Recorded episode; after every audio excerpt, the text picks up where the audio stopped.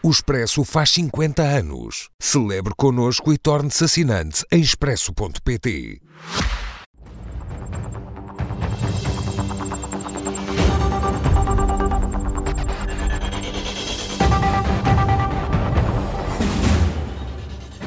Meus senhores, boa noite. Sejam muito bem-vindos. Começamos por aquele que é o caso que marca este dia, as buscas ao PSD e também a Rui Rio. Miguel Morgado, como é que encara estas buscas? Elas uh, beliscam apenas a imagem de Rui Rio ou também do Partido Social Democrata?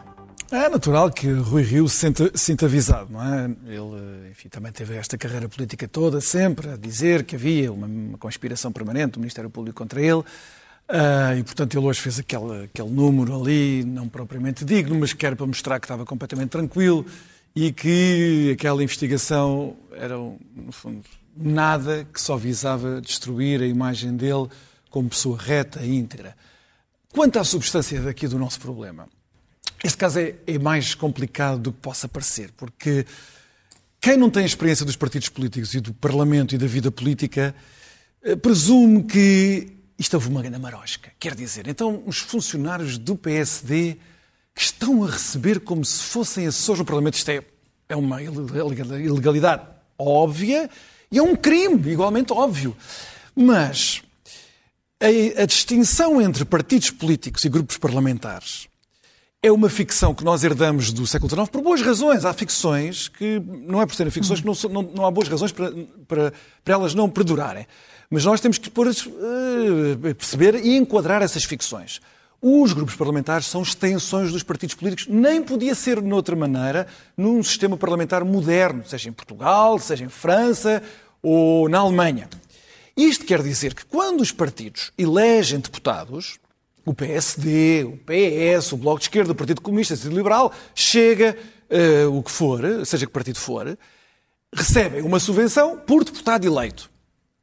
E depois, essa, uma parte, uma proporção dessa subvenção até está alocada, afetada especificamente à contratação de recursos humanos. Portanto, os deputados, o grupo parlamentar, precisam de assessores. Esses assessores podem ser funcionários do partido, podem ser funcionários do PSD, podem ser funcionários do Partido Socialista e muitas vezes são. E com boas razões. Não é porque os partidos sejam só uma máquina de tacho. Há boas razões. Veja-se um caso muito simples. Mas os, parti os partidos utilizam esta esta veia cinzenta que existe na lei? Utilizam. Utilizam todos os partidos. E sempre utilizaram. E, de certa maneira, o que eu estou a dizer é que é inevitável que usem. Não quer dizer que não haja aberrações. Não quer dizer que não haja abusos flagrantes desta ambiguidade. Há. Há. Isso há. Mas o que eu estou a dizer é que, na grande maioria dos casos, funcionários dos partidos, sejam, sejam os quais forem, são pessoas particularmente indicadas para serem assessores pagos pelo grupo parlamentar desses partidos. Até por razões de confiança política. Podem não ser as pessoas mais competentes do mundo, mas são pessoas que têm uma ligação que, existencial, emocional aos partidos e, portanto, são mais confiáveis, guardar segredos, etc. Portanto, aí é um caso típico em que uma pessoa que é funcionário do PSD, ou do PS, ou do Iniciativa Liberal, ou do Bloco de Esquerda, é funcionário desse partido e recebe pelo grupo parlamentar. Agora vejamos. O que é que essa pessoa faz? É funcionário do partido e recebe pelo grupo parlamentar. O que é que essa pessoa faz? Em grande medida, isso está entregue à discricionariedade do partido, como não podia deixar de ser. Se ele está no gabinete ao lado do hemiciclo, em São Bento, ou está na sede do partido, ou está noutro sítio qualquer do território, a trabalhar para o partido, isso, de facto, está dentro da margem de discricionariedade do partido. Agora, se ser assim, não, não, há aqui pessoas que não fazem trabalho nenhum de tenha mistas minimamente relacionado com o programa político do partido, com o grupo parlamentar. Eh, eu, eu aceito que haja essas aberrações. Agora, se for assim, abre-se um espaço para que todos os partidos, de facto, estejam sob suspeita e não é só dos grupos parlamentares. Podemos ver casos semelhantes a multiplicar por 200 ou 300 nas câmaras municipais, onde há funcionários dos partidos que também trabalham hum. como assessores das câmaras municipais, ou da variação, ou até dos grupos da Assembleia Municipal. E, no entanto, são funcionários do partido. Portanto, nós estamos a falar aqui de um universo de milhares de pessoas. Será que isso é tudo ilegal? Não, eu, estou, eu acabei de dizer que, na grande maioria dos casos, isto faz sentido. Não excluo que haja aberrações.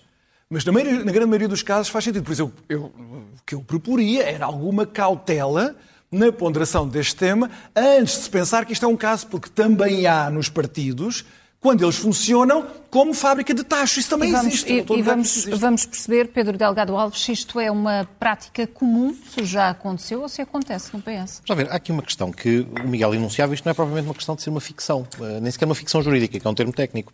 Na verdade, os grupos parlamentares atualmente, e penso que conheço os estatutos de alguns dos partidos, e penso que é o mesmo em praticamente todos, os grupos parlamentares são simultaneamente um órgão da Assembleia da República, ou seja, é um órgão interno da Assembleia para várias finalidades, para a auto-organização interna, para exercício de direitos potestativos, para exercício de prerrogativas nas comissões, para distribuição de presidências de comissões. Portanto, no regimento da Assembleia, na Constituição, o grupo parlamentar vem previsto como sendo um órgão da Assembleia da República. Mas, simultaneamente, os grupos parlamentares são também órgãos dos partidos, nos estatutos do Partido Social Democrata, claro. do Partido Socialista. Está previsto que o grupo parlamentar, com a composição que é definida após as eleições, é integrado por deputados na sua esmagadora maioria militantes, mas também alguns independentes, eles podem optar por ser ou não ser, mas é um órgão do partido e que concorre para a formação da vontade do partido em certos, em certos aspectos. Tem inerência em órgãos estatutários dos, dos partidos, em alguns votam, noutros votam, mas fundamentalmente temos uma coisa que simultaneamente traduz esse, esse duplo exercício dessa função. Aliás, até ia acrescentar aqui uma coisa ao que o Miguel dizia, em muitos casos, em muitas democracias parlamentares, antes até de serem partidos,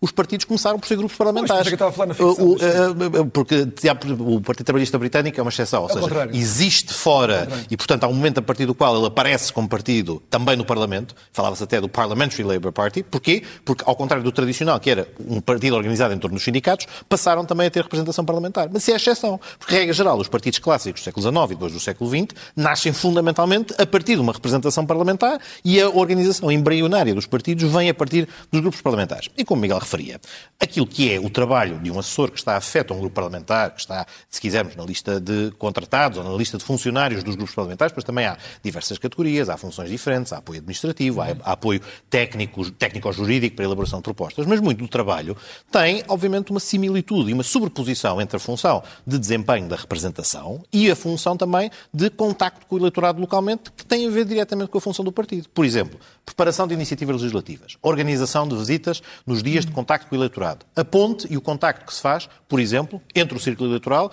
e os deputados num determinado local. Mas é- Alocação é... a um deputado que, porventura, desempenha outras funções. No Parlamento Europeu, por exemplo, em Portugal até não há essa distinção ou não há essa obrigatoriedade de distinção. O Parlamento Europeu, por exemplo, para além do gabinete de apoio a cada deputado individualmente, tem também a possibilidade de haver o representante, ou melhor, o funcionário do círculo eleitoral. É alguém que está no Estado-membro da eleição e que, no fundo, faz a ponte a para ponte. o trabalho daquele deputado. E, portanto, Mas está esta, fisicamente esta essa pessoa... não deve ela ser pedagógica, ah, levar, aqui, levar é o Parlamento a refletir Já. e a fazer aqui uma mudança. Mas há dois aspectos quanto a isso. Obviamente que, colocando-se perante a opinião pública uma questão que lhe passava razoavelmente despercebida, porque é uma questão de organização interna e da forma como são uh, recrutados os assessores, os, os, funcionários dos grupos parlamentares, se ela é geradora de dúvida, e mais, se é geradora de dúvida ao ponto de o Ministério Público entender que devia fazer averiguações, fazer buscas e, e desenvolver este trabalho, obviamente há aqui um aspecto de pedagogia e, obviamente, naturalmente, eventual correção legislativa para clarificar algo que,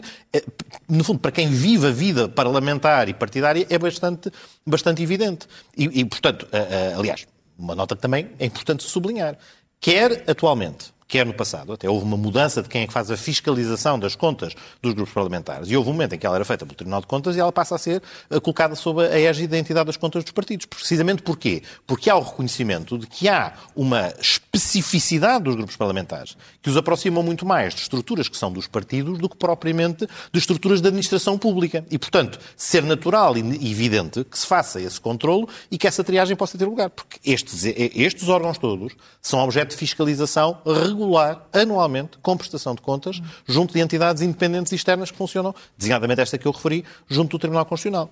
Agora, se isto não é suficiente, desde logo, havia há bocadinho, uh, no, no, ponto anterior, o Manuel Magalhães e Silva dava nota de um, uma expressão que eu acho que é pertinente para a forma como o, o, ponto deve ser abordado, que é a ideia do alarme público. Ou seja, se se gera um alarme público e uma incerteza em torno deste aspecto, ela que seja esclarecida, clarificada. Mas uh, aspecto importante que deve ser realçado nós não sabemos o detalhe da investigação, não, não sabemos sei. pormenores, uh, vamos lá ver, mas daquilo que é uh, exposto publicamente, a única coisa, aquilo que o Miguel há bocadinho descrevia, eu acho que foi uh, as, aberra as, aberrações. A aberração será o quê? É alguém que está designado para exercício de funções e não aparece, ou não exerce funções e é uma coisa fictícia. Agora, havendo realização de trabalho para, se quisermos, este núcleo, este conjunto simbiótico, que é grupo parlamentar e partido, há desempenho de funções nessa esfera. E Mas o que é Depois terminava deixa-me só este, este aspecto. E até há um outro aspecto muito prático e muito pragmático. Um dos aspectos que era frisado era estas pessoas não estão fisicamente no Parlamento. Bom, nem há espaço físico no Parlamento para. Para, enfim, para os quadros, pelo menos dos partidos maiores é assim, mas não é só dos maiores. é-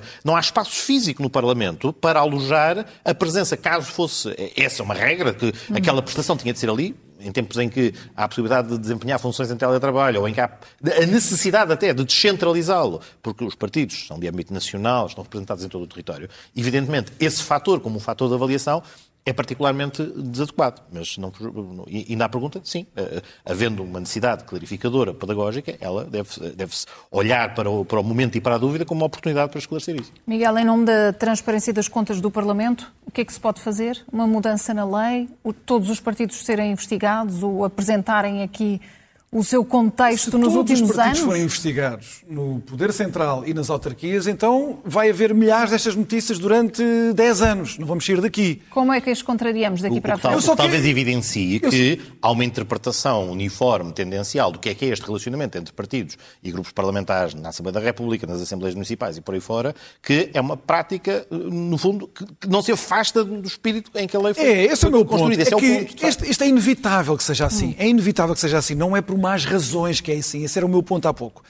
E há ainda uma, ainda a propósito das aberrações. Então aqui Eu acha, sei que, que- acha, acha que houve um ataque, um ataque claro a, a Rui Rio Ah, se perguntássemos ao Rui Rio, de certeza que e ao diríamos que era pessoalmente a ele. que defendeu. Eu, tanto quanto sei, eh, isto resulta de uma queixa. Uma queixa concreta que foi feita, enfim, por eh, um, um provavelmente, um, provavelmente um ex-funcionário do PSD, mas se a prática depois se repete eh, para todos os partidos, isto pode acontecer. O meu ponto era este. Eu sei que as pessoas vão pensar, bem, mas eh, mesmo que ele exista, mesmo que ele exista tenha funções, mas a função seja só organizar a festa dos militantes do PSD, ou do PS, ou de outro partido qualquer. Aí há um abuso, então o dinheiro que era suposto ir para o Parlamento vai para o partido. O meu ponto é este. Há uma grande margem discricionária e tem de continuar a haver para ser o partido a definir quais são as funções que merecem ser eh, remuneradas por aquela pessoa. Se depois ela faz bem ou mal, se ela está dedicada àquilo que uma pessoa fora dos partidos considera que é estritamente vida partidária, sem qualquer relação com a vida parlamentar, isso resulta de uma análise que conclui que existe uma fronteira muito bem definida, ontológica até, entre o trabalho parlamentar e fiscalização o trabalho dessa fronteira partidário. existe? Como? Essa fiscalização dessa fronteira existe? Mas é que essa fronteira não existe, o meu ponto é esse. Justamente eh, como eu dizia, quando o parlamentar- grupo parlamentar é simultaneamente um órgão do Parlamento e um É órgão dos partidos, é não se- está pressuposto na sua natureza que ele seja simultaneamente as duas E mais, mesmo tempo. e mais, é muito importante que os assuntos solenes da nação, que são debatidos no Parlamento, estejam em articulação a vários níveis nos partidos e não só nas cúpulas e não só eh, eh, nas lideranças. A- o modo como os partidos podem se tornar mais representativos, eh, mais transparentes até para a própria sociedade, passa por estarem envolvidos nessa discussão. Só que essa discussão envolve, por sua vez, relações de confiança, relações de fluidez, capacidade de acesso que assessores que sejam estritamente externos aos partidos não são capazes. E estes mandatos, as legislaturas, às vezes duram quatro anos, às vezes não. Às vezes as Assembleias da República são dissolvidas antes de concluir a sua legislatura.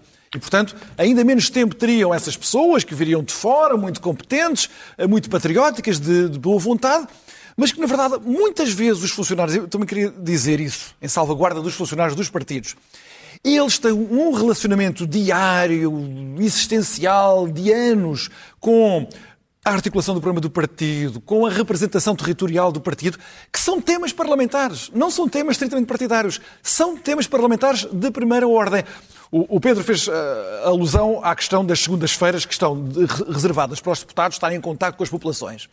É impossível, é impossível nós termos um assessor não funcionário do partido, contratado apenas para aquele efeito, porque ele não conhece as estruturas locais do partido, é tão simples quanto isso, ele não as conhece. E às vezes um funcionário do partido, que até pode ter, não ter o doutoramento, pode não ter o mestrado, pode não ser licenciado, mas ele conhece, sabe é- onde é que o deputado devia ir eh, deslocar-se, sabe quais são as queixas que as pessoas fazem chegar através das sedes dos partidos que os deputados não se estão a portar muito bem. Ou seja, então, há um conjunto de competências invisíveis, imperceptíveis, que também levam a que estes casos sejam tantos. Não é só o facto de aquilo tudo ser uma agência de empresas, estão lá para servir. Não é só isso. Meus senhores, vamos eh, avançar para a Comissão Parlamentar eh, de Inquérito à TAP. Amanhã à votação do relatório, mas esta semana ficou marcada pelas uh, declarações do Ministro da, da Cultura sobre os trabalhos desta Comissão. Pedro, sentiu-se desconfortável ou apoia a opinião de Pedro Adão e Silva? Eu já dei nota até anteriormente, aliás, aqui ontem, eu acho que as declarações têm essencialmente três problemas.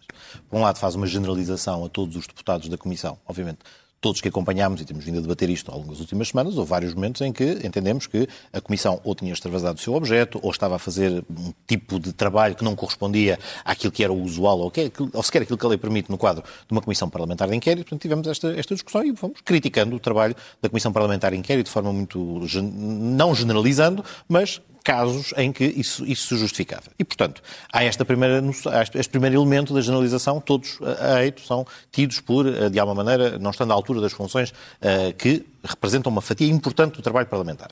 Depois, há um segundo aspecto que é o da cortesia institucional. Eu acho que, apesar de tudo, quando se exercem determinadas funções, o Ministro da Cultura já não é um comentador, uhum. eu até falo de, uma, de, um ponto de observação em que sou simultaneamente titulado de um cargo político, sou deputado da Assembleia da República e também e faço comentário. Mas, vamos lá ver, a, a, a, do que eu digo não se. Uh, uh, porque exerce funções num órgão representativo que, que prima pela, pela, pelo pluralismo, apesar de tudo é distinta a, a, forma como se projeta no todo aquilo que posso dizer num, num, determinado contexto. Em relação ao membro do governo, obviamente, há essa, não propriamente limitação, mas pelo menos a percepção de que as, aquilo que é dito não é percepcionado apenas como a opinião daquela pessoa, daquele cidadão individual, ainda para mais quando está a ser entrevistado na qualidade de Ministro da Cultura. E foi a isto que o Presidente da Comissão Parlamentar de Inquérito, o deputado António Salles, reagiu. Ou seja, entendeu que não era uma avaliação justa do trabalho, por um lado, enfim, até, até, vários momentos, acho que há, há vários grupos parlamentares concorde-se com a sua postura ou não por outras vias, que não preenchem nenhum dos requisitos de crítica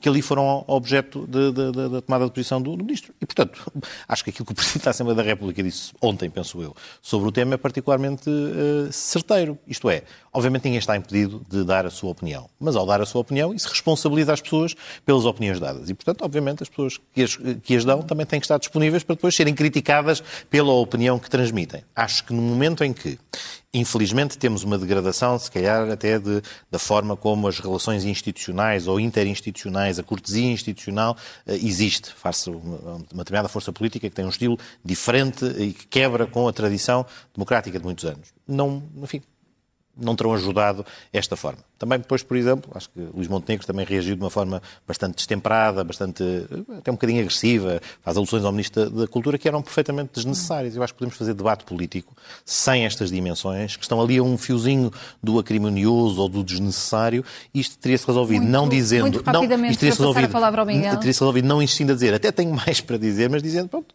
se calhar no, neste balanço uh. Estava o assunto arrumado e não tínhamos estado uma semana a falar sobre Ante. Antecipando só o dia de amanhã, e visto que será o PS a viabilizar este relatório da Comissão Parlamentar de Inquérito, isso não fragiliza também o trabalho que foi feito? Duas notas. Primeiro, vamos ver, há um, há um processo de votações e, portanto, há propostas de alteração. Seguramente haverá propostas de alteração que serão aceitas e o relatório será amanhã construído na sua versão final em função das propostas apresentadas. Houve partidos que disseram isso nem vale a pena, puseram-se puseram de lado, apresentaram as suas conclusões. Há outras que serão votadas amanhã e se definirá a versão final. Mas, como já tivemos a oportunidade de discutir várias vezes, é inevitavelmente, em situações em que estão excessivamente partidarizadas e entrincheiradas as formas como as comissões parlamentares de inquérito decorrem, acaba por ser muito frequente que aconteça o partido da oposição ou o partido partido do governo ficar sozinho a aprovar uh, conclusões que dizem respeito aos seus respectivos períodos governativos. Era uh, desejável que assim fosse e que não houvesse capacidade de superar eh, estas barreiras, estas trincheiras? Era.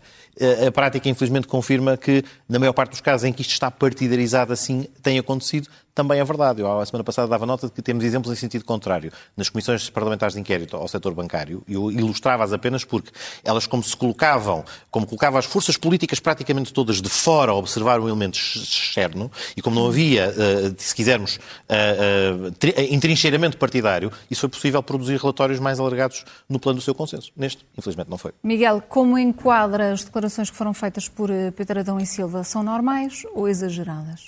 Na cultura cristã, que foi um grande progresso para a moral da humanidade, aprendemos que para o impenitente não há perdão por, por iniciativa dele, não é? Não há perdão por iniciativa do próprio impenitente. Tem inspirado pela Pedro e Silva, uh... não, Pedro e Silva mostrou, veio de peito feito, dizer sim, sim, digo, e quem, é, quem são vocês para me censurar, seja o que for. Este ministro não tem nenhuma condição, ele não sabe o que é ser ministro. Há outros casos no governo, já, já debatemos isso aqui. Este não sabe. Aliás, ele também não sabia o que era ser comissário para as comemorações do 25 de Abril, como nós demonstrámos também aqui num dos nossos programas. Mas está visto. Quer dizer, é inacreditável. Eu acharia muito bem, um ministro disse um, uma barbaridade qualquer. Epá, pede desculpa, cedi-me, aquela linguagem intolerável, não sei onde é que estava com a cabeça. Era tão fácil, mesmo não acreditando, ele dizer isso. Mas ele veio de peito feito dizer que ninguém pode limitar a intervenção pública dele. Ele está mal informado sobre o que é ser ministro de, da República, em Portugal ou noutra qualquer. Ele está limitado e de muitas maneiras. E de muitas maneiras. Desde logo esta. Ele é ministro ele não tem agência política própria. Ele faz parte de um órgão colegial e, portanto, ele é solidário com as decisões do governo e o governo é solidário com as dele. Não há uma, uma política Pedra da Silva para a cultura. Isso não existe. Existe uma política para a cultura do governo de Portugal. Mas isto também vale para as opiniões. Então, se este senhor, que acha que tem estes direitos, acima até do próprio Primeiro-Ministro, que não tem, o Primeiro-Ministro não tem esse direito, de fazer eh, comentário, especular sobre a intervenção pública nos termos em que ele bem entender, mas o Ministro da Cultura acha que tem. Portanto, é uma pessoa que não sabe qual é o seu lugar, desconhece a dignidade concreta e particular do cargo que ocupa, e portanto eu acho que isto é absolutamente lamentável. Eh, vir dizer que, afinal de contas, eh, censurar aquilo que ele disse, que é uma degradação, evidentemente, de uma relação institucional que tem de ser preservada, que é um julgamento insultuoso para com as pessoas que ali estão, que até os deputados do partido dele se sentiram e bem. Então ele acha que uh, é um atentado à liberdade de expressão, ao seu direito humano de expressão. Ele não sabe o que é ser ministro e, pelos vistos, tem um primeiro-ministro que ainda não lhe explicou. Portanto, quem não sabe ser ministro devia sair do governo. Miguel Morgado, Pedro Delgado Alves, boa noite a ambos, obrigada e até para a semana. Fazemos agora uma pausa, uma curta pausa nesta edição da noite. Até já.